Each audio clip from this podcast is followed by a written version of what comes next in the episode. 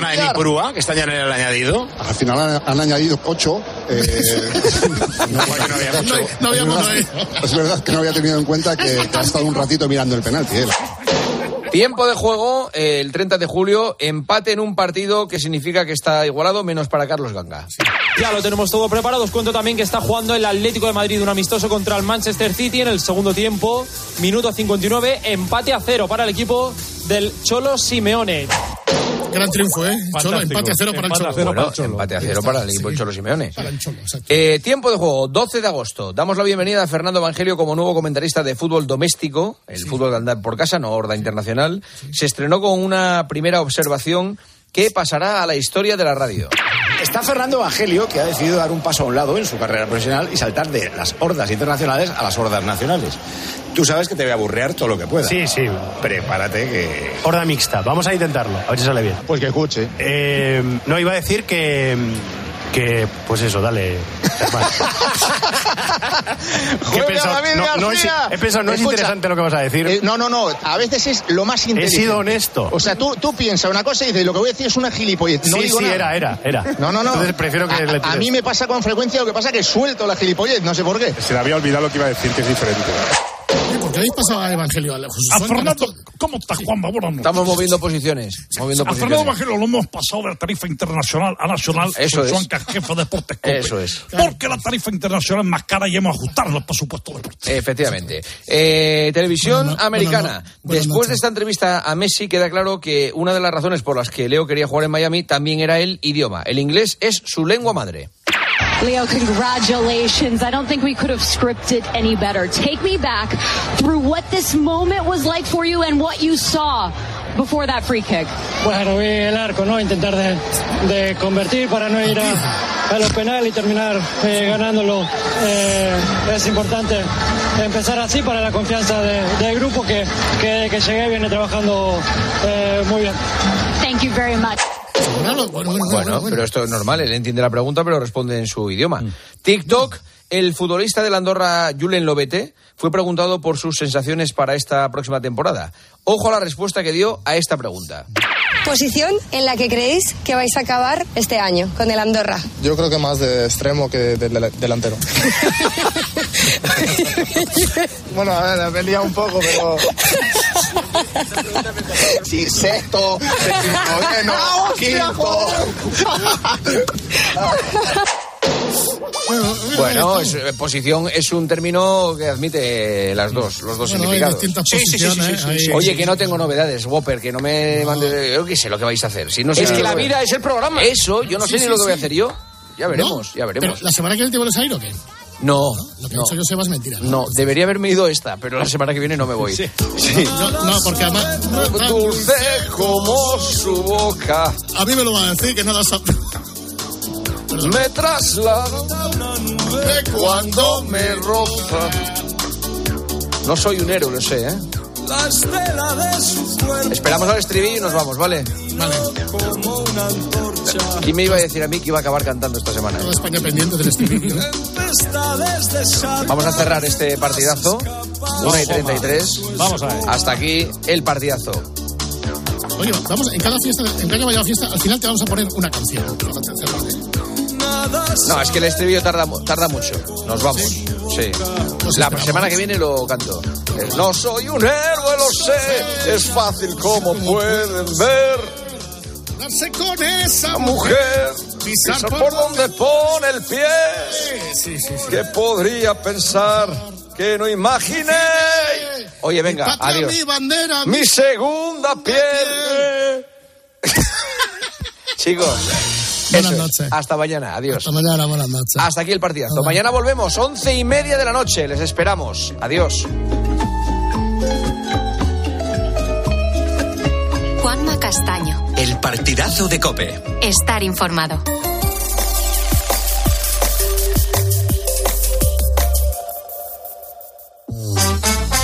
Beatriz Pérez Otín. La noche. Cope. Estar informado.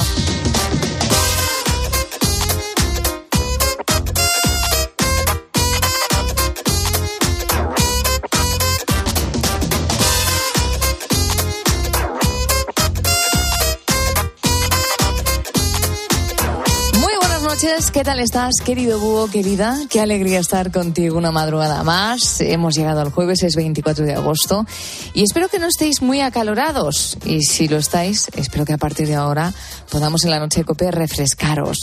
Empezamos a caminar por las primeras horas de este jueves y lo hacemos poniendo el foco en nuestro hogar, en nuestra vivienda. Piensa ahora en tu casa. ¿Te gusta? ¿Recuerdas con qué ilusión la compraste? Si ya la tienes pagada, enhorabuena, qué liberación. Pero ya sabes que son muchos los españoles que se han casado con el banco para tener una casa en propiedad. Solo en el mes de mayo de este año se han firmado casi 34.000 hipotecas a nivel nacional. Y es que aquí en España tenemos una cultura de comprar casa por encima de alquilar y cada vez se nos está haciendo más difícil. Esta noche vamos a explicar cómo la subida de los tipos de interés está mermando precisamente nuestra economía. Uno piensa que a lo mejor no merece tanto la pena independizarse pudiendo vivir con los padres cobrando bien y hacer gastos. Yo arrimo dinero a mis padres y a cambio vivo con un poco más de tranquilidad. A día de hoy mi sueldo es bastante más elevado de lo normal. Mi sueldo ronda los 36 y los 72 brutos anuales. Y pago una cantidad de impuestos que no puedo gestionar como autónomo. Mi objetivo es independizarme. Ahora la cosa se ha ido de madre en los precios. Y yo tengo suerte en lo que gano, pero en lo que me quitan y en lo que me quedan no tengo suerte, la verdad. Estamos escuchando a Laro Perea, la verdad es que no le va mal. A este cordobés de 26 años es ingeniero y matemático. Actualmente trabaja como desarrollador de producto y diseño industrial para una empresa suiza. Él teletrabaja desde la casa de sus padres y a pesar de ganar un buen sueldo, no se plantea irse de casa a corto plazo. En España, uno de cada cuatro hogares está hipotecado y con el Euribor por encima del 4%, lo, los que peor lo están pasando son aquellos que tienen una hipoteca de tipo variable, unos cuatro millones de españoles. Hoy vamos a hablar precisamente con una persona que tiene una hipoteca de tipo variable y una hipoteca de tipo fijo. Vamos a ver sus ventajas y sus desventajas. Enseguida les conocemos, pero antes vamos con la pregunta de oyentes.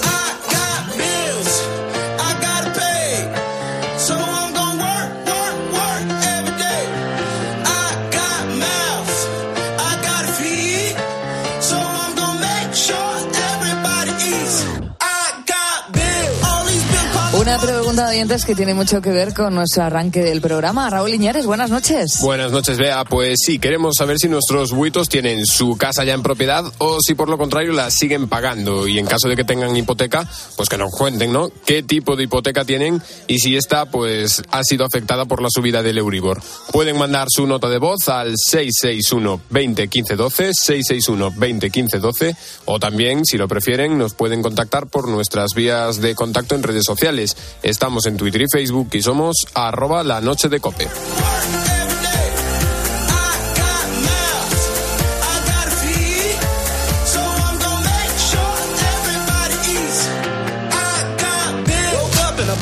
En estos primeros minutos vamos a mirar a dos generaciones que podrían comprarse una casa, los millennials y la generación Z.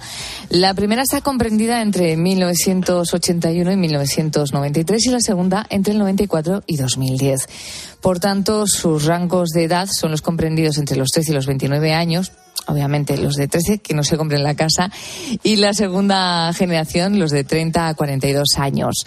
Vamos a ver qué tal andan estas generaciones de dinero, Raúl, y si podrían o no comprarse una vivienda. Cuéntanos. Pues mira, Beatriz, el sueldo medio de las personas entre 22, recién salidas de la universidad, y los 30 años oscila entre, vamos, oscila los 11.000 euros año, siendo los peores pagados de España según los datos de la encuesta anual de estructura salarial publicada por el INE. Según indica la encuesta de población activa, los empleados más jóvenes reciben los salarios más bajos y los de mayor edad los más altos.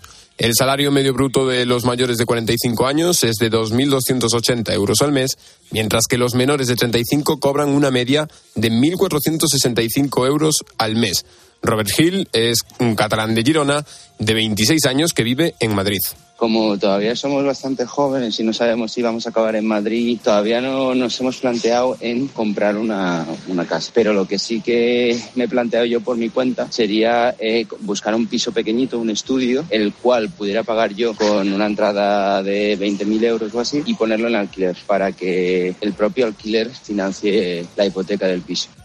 Esa es otra, el conseguir reunir ahorrando la entrada para un piso. Habla de 20.000 euros, pero vamos, entre 20.000 y 40.000 euros solo para empezar. Seguimos conociendo casos. Casi el 41% de los desempleados en España se encuentran entre estas dos generaciones, como afirman los datos publicados por el INE del segundo semestre del 2023. Pues es una situación como la de Pedro Morón, que estudió magisterio. Vive en Gerena, un pueblo de Sevilla y vivo con mis padres porque me encuentro en situación de desempleo y ahora mismo no, no, no hay nada, no encuentro nada para, para poder vivir de forma independiente al no tener trabajo y no poder asumir ningún alquiler ni nada.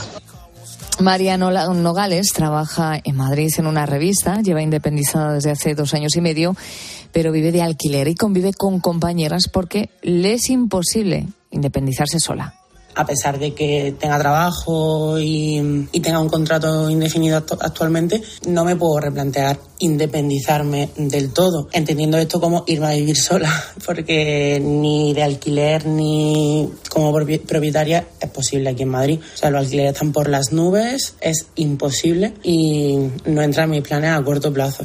Jaime Pastor también tiene un trabajo indefinido, pero a diferencia de María, prefiere vivir con sus padres para ahorrar hasta poder independizarse. Tengo un contrato indefinido, considero que tengo un buen sueldo, podría independizarme, eh, pero la realidad es que actualmente no me he independizado porque estando en casa de mis padres puedo ahorrar más y, y por eso no me he independizado todavía. Lógicamente me encantaría independizarme porque creo que tengo una edad suficiente como para volar, para salir del nido y en algún momento lo haré.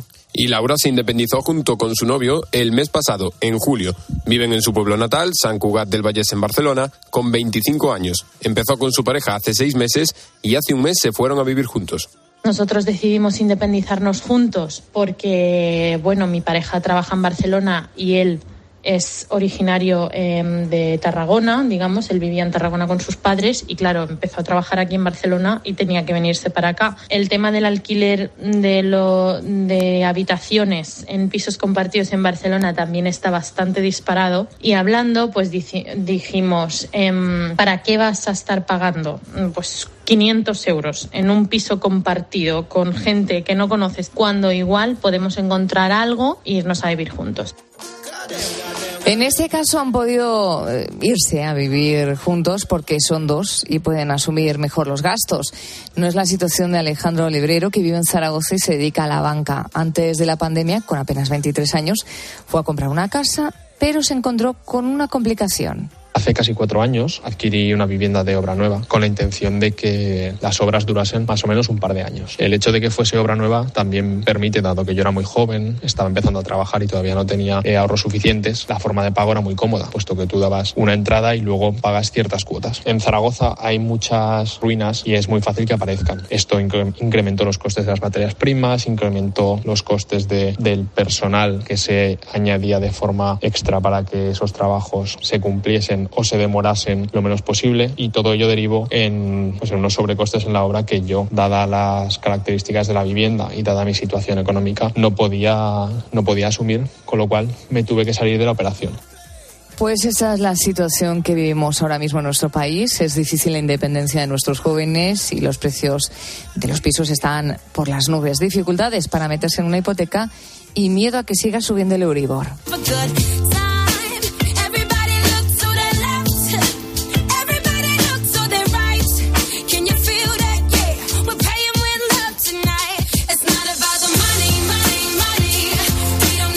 El préstamo para pagar una casa ha subido unos 300 euros al mes, lo que significa casi 4.000 euros más al año. A lo que hay que añadir que solo en 2023, de enero a junio, el interés de las renegociaciones de hipotecas ha alcanzado máximos por la subida del Euribor. No es el caso de Álvaro Bañón. Él compró su casa a tipo variable junto con su mujer y sus dos hijas. Decidieron cambiarse de casa hace tres años y apostaron entonces por una hipoteca a tipo fijo. Le quedan 13 años para terminar de pagar su hogar. Según el Instituto Nacional de Estadística, casi el 60% de las hipotecas son de tipo fijo. Álvaro Bañón es economista. Buenas noches, Álvaro, ¿qué tal? Hola, ¿qué tal? Buenas noches. Encantado de hablar con eh, vosotros. igualmente, ¿en qué medida te ayudó el ser economista para decidirte ese cambio de, de la hipoteca de tipo variable a tipo fijo? Bueno, me ayudó algo. O sea, yo no sabía que iban a, que iban a subir tanto los tipos. Eso no, no, no lo sabía yo ni prácticamente nadie. Lo que yo me hice la composición de lugares, cuando me hicieron una oferta tipo fijo, pensé si yo podía vivir con esa cuota, que ya era una cuota fija, y entonces si yo podía vivir con esa cuota fija, pues adelante. Yo dije, pues mira, pues me quito, me quito problemas, duermo por la noche, aunque en ese momento iba a estar pagando más que el resto de la gente, obviamente. ¿Y de qué cuota estamos hablando al mes? Pues al mes son 900, eh, no, perdón, es 980, sí. 980 todos los meses así durante 13 años, pero con la tranquilidad de que los eso es, los 13 años que me quedan. El Euribor, pues no te va a dar un infarto porque de repente tengas que sumarle 300 euros más. Exacto. Antes pagabas en tipo variable un 0,5, ahora pagas un 1,75. Eh, está claro que es un poquito más. Pero tú cuando decidiste dar el salto te dio más tranquilidad. ¿Por qué? porque una de las cosas que los que los que los economistas valoramos es la certeza. Y porque en, pocas cosas de la vida tenemos certeza. Y al tener la certeza de cuánto iba a pagar yo dije bueno pues mira el gasto más importante de todos de mi es este. Puedo vivir con esta cantidad sí. Bueno pues ya con eso me quito un problema entre comillas de la de la de la cabeza. Porque yo había sufrido durante 10 años en mi otra hipoteca, cuando, a la que tenía en la anterior casa, el vaivén de los tipos y sabía que era que sí que era una fuente de problemas. ¿eh? Y entonces decidí decir poner comprar tranquilidad a costa de pagar durante algunos años algo más, evidentemente, porque estuve pagando algo más que el resto de la gente. Dices que a los economistas os gustan las certezas, es difícil saber qué va a pasar con el Euribor en los próximos meses, no tenemos esa bola de, de cristal, sí. pero ¿piensas que la tendencia va a seguir siendo de subida? Porque yo creo que es lo que muchos españoles se preocupan eh, se, preguntan y, les preocupa en estos momentos, ¿no? ¿Cuándo dejará de subir este tipo de interés? Pues yo creo que la buena noticia es que yo creo que mucho más no va a subir y la mala noticia es que creo, por lo que estoy leyendo y por los informes que estoy viendo, es que le va a costar bajar. Es decir, que nos podemos instalar en lo que está pues un año y medio, dos, en, el, punto que está ahora y que empezará a bajar un poco más tarde. Hace seis meses pensábamos que iba a subir y bajar y ahora pensamos que quizás puede ser un poco meseta y tardar más en bajar. Pero bueno, estos son todo proyecciones. Pero para mucha gente es dramático, evidentemente. Eso, es algo muy dramático. ¿Qué factores están detrás de la subida de este Euribor? La inflación totalmente. O sea, la inflación se, se, combate eh, con la subida de los tipos de interés para que te, pues para que tengamos menos dinero y compremos menos básicamente. Y entonces, claro, pues si, si, no conseguimos domar la inflación, sobre todo de los productos frescos, etcétera, pues eh, le costará más bajar el Euribor. Es así de, así de claro y así de duro. Eh, quien no ha podido pasar del tipo de interés variable al fijo está apostando por las de tipo mixto. ¿Crees que es una buena alternativa, una buena solución? A mí no me acaba de convencer porque lo que se hace en el fondo es alargar el plazo, generalmente, los, los modalidades que he visto yo y entonces se paga mucho más al final y al final lo que haces es hacer una bola para pagar al final los intereses. Yo aconsejaría a la gente que, aunque evidentemente no van a tener ya la oferta que tuve yo en su día, unos 75, porque, porque, pero que hablara con su banco a ver qué oferta le hacía tipo fijo. Y si ese tipo fijo le cuadra con su modelo de vida, con su apretándose el cinturón, evidentemente, que lo coja a pesar de que habrá momentos en los que pague más que su vecino, que su cuñado, que su amigo. Pero, como, repito, compras tranquilidad y te olvidas de un, de un aspecto de tu, de, de, tu economía, entre comillas, de no, ya sabes que no va a subir. Y luego hay otro aspecto importante, la inflación beneficia a los que tienen o tenemos tipo fijo. ¿Por qué beneficia? Porque si hay inflación, mucho o poco subirá tu sueldo si, te, está indexado, si tienes un convenio que te suben la inflación menos algo, la inflación te suben el 4 o el 5 o etcétera y sin embargo tu cuota se queda fija, con lo cual el mm. porcentaje que pagas que destinas tú a la hipoteca es menor cada vez cada vez que conforme van subiendo los precios. Bueno, pues vamos a ver también si se puede ir controlando esta inflación que está asfixiando a muchísimas familias en nuestro país. Uno de los gastos más grandes que tenemos es precisamente el de la hipoteca y bueno, pues eh, en el caso de nuestro invitado Álvaro Bañón hace tres años dio el salto del tipo variable al tipo fijo y como acabas de escuchar descansa por las noches, excepto las noches que le llamamos eh, desde la radio. Álvaro. Desde la noche que os escucho, encantado. ¿eh? Bueno, pues muchísimas gracias por escucharnos y por Muchas atender nuestra gracias a llamada. vosotros. ¿eh? Un abrazo. Un abrazo.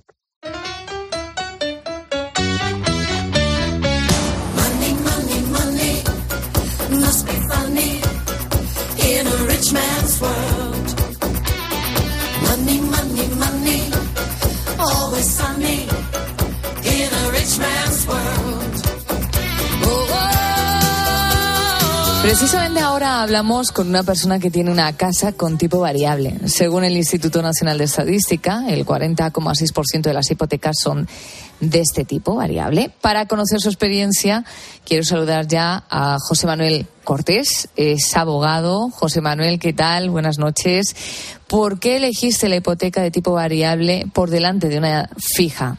Hola, buenas noches. Pues mira, eh, mi hipoteca es de aproximadamente el año 2010 y en aquella época el Euribor estaba estaba muy bajito ¿eh?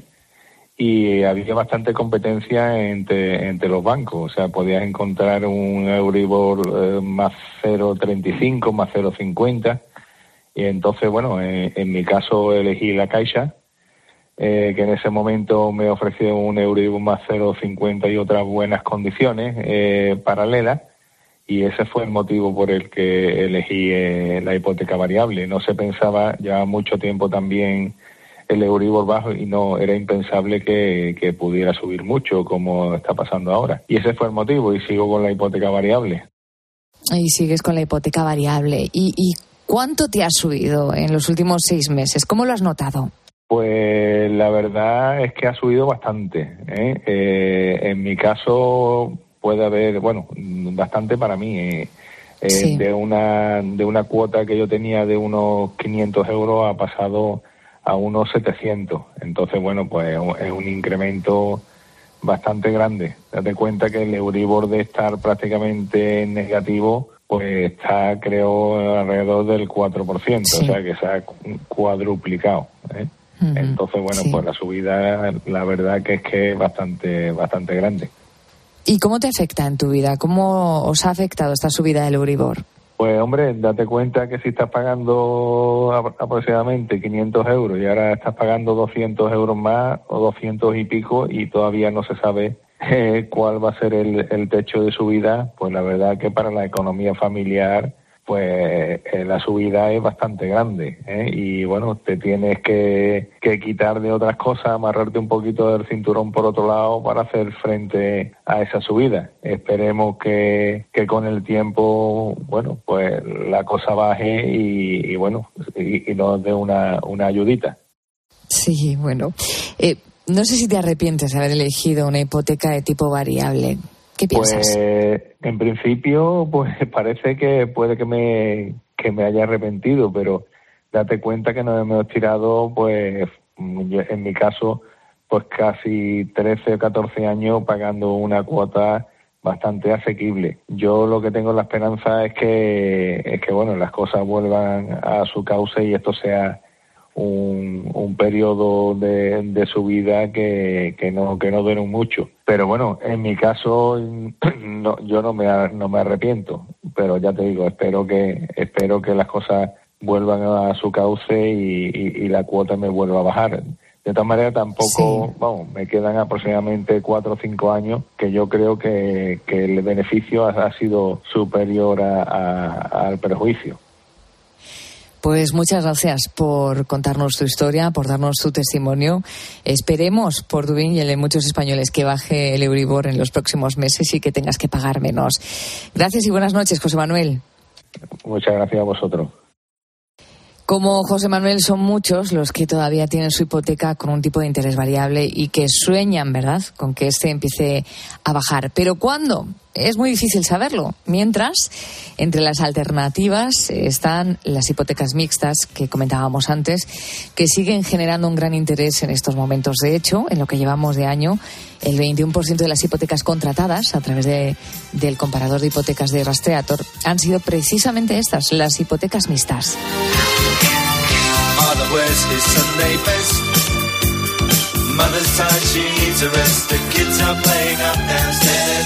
Sister's sighing in her sleep. Brother's got a date to keep, he can't hang around. Our house in the middle of our street. Our house in the middle of our Our house, it has a crowd. There's always something happening, and it's usually quite loud. Our mum, she's so house proud. Nothing ever slows her down, and a mess is not allowed. Our house in the middle of our street. Our house in the middle of our our house in the middle of our street. Something tells you that you've got to in the middle of our Father gets up late for work. Mother has to iron his shirt. Sends the kids to school. Sees them off with a small kiss. She's the one they're going to miss in lots of ways. En apenas, en apenas cuatro minutos llegamos a las dos de la madrugada, la una en Canarias. Enseguida te contamos la última hora, actualizamos la información. Pero antes quiero adelantarte que estará con nosotros a partir de las dos nuestro doctor de cabecera, Darío Fernández. Quizá muchos de vosotros nos estéis escuchando porque sois trabajadores de la noche, eh, estáis detrás de un volante como transportistas, sois vigilantes de seguridad en las urgencias, pero otros nos escucháis porque os cuesta conciliar el sueño. Si es así, te invito a que te quedes con nosotros porque, como cada madrugada de jueves, recibimos la visita del doctor Darío Fernández, es experto precisamente en la sanación del insomnio crónico. Nos va a dar algunas claves para evitarlo, para mejorarlo y sobre todo para que estemos atentos a las consecuencias que tiene el insomnio prolongado en nuestra salud. Y hablando de salud y de cuidar la vida, te contaré también a partir de las dos la historia de Chuy, un perro salvavidas. Es el nuevo integrante de la Cruz Roja de Cádiz. Chuy tan solo tiene tres meses y ya le están preparando para ser socorrista en las playas de la ciudad. Fundamentalmente él se va a dedicar a intervenciones asistidas para las personas de movilidad reducida, gente que necesita asistencia para el baño, personas con algún tipo de, discapacidad o capacidades diferentes que quieran eh, la compañía del perro. Y si llevas ya con nosotros desde hace algunos minutos, sabrás que hemos empezado hablando de las hipotecas, de cuál es la situación de las familias españolas en estos momentos, ahora que el Uribor está subiendo sin parar. Eh, eso es lo que, lo que te estamos preguntando a través de nuestras redes sociales. Raúl Liñares, buenas noches. ¿Qué tal, Bea? Pues sí, le estamos preguntando eso, si tienen su casa ya en propiedad o si la siguen pagando y qué tipo de hipoteca tienen en caso de, de que la tengan. Si les ha afectado la subida del Euribor, pueden mandar su nota de voz al 661 20 15 12, 661 20 15 12 y también escribirnos, si lo prefieren, en nuestras redes sociales, en Twitter y Facebook. Somos arroba la noche de cope. Pero vamos a empezar, como siempre, escuchando a una voz de la redacción. Hoy le toca hablar con los buitos a Sandra Casal, compañera de 13TV. Ella nos cuenta que ha tenido suerte. Le escuchamos. Buenas noches, búhos. Pues a ver, yo tengo hipoteca, efectivamente, eh, pero he tenido suerte porque la he firmado aproximadamente hace un año y la hemos podido firmar a tipo fijo. Así que, eh, gracias a Dios, ahora todos estos cambios, estos incrementos de Euribor no me afectan. Pues mira, tuvo suerte, Eh, Sandra. ¿eh? Estará durmiendo aliviada Sí, y sí. descansando. Vamos, por lo menos eso. Aliviada, como dices tú, sin, sin tener que mirar esos cambios del Euribor. Ujú. Vamos a recordar canales de comunicación con el programa. Hasta las 4 de la madrugada estamos a tu lado en directo y estamos deseando escucharte. Pues los recordamos, estamos en nuestro teléfono, puedes mandar tu nota de voz al 661 20 15 12, 661 20 15 12 y también, si lo prefieres, puedes escribirnos por nuestras redes sociales. Estamos en Facebook y Twitter y somos arroba la noche de cope.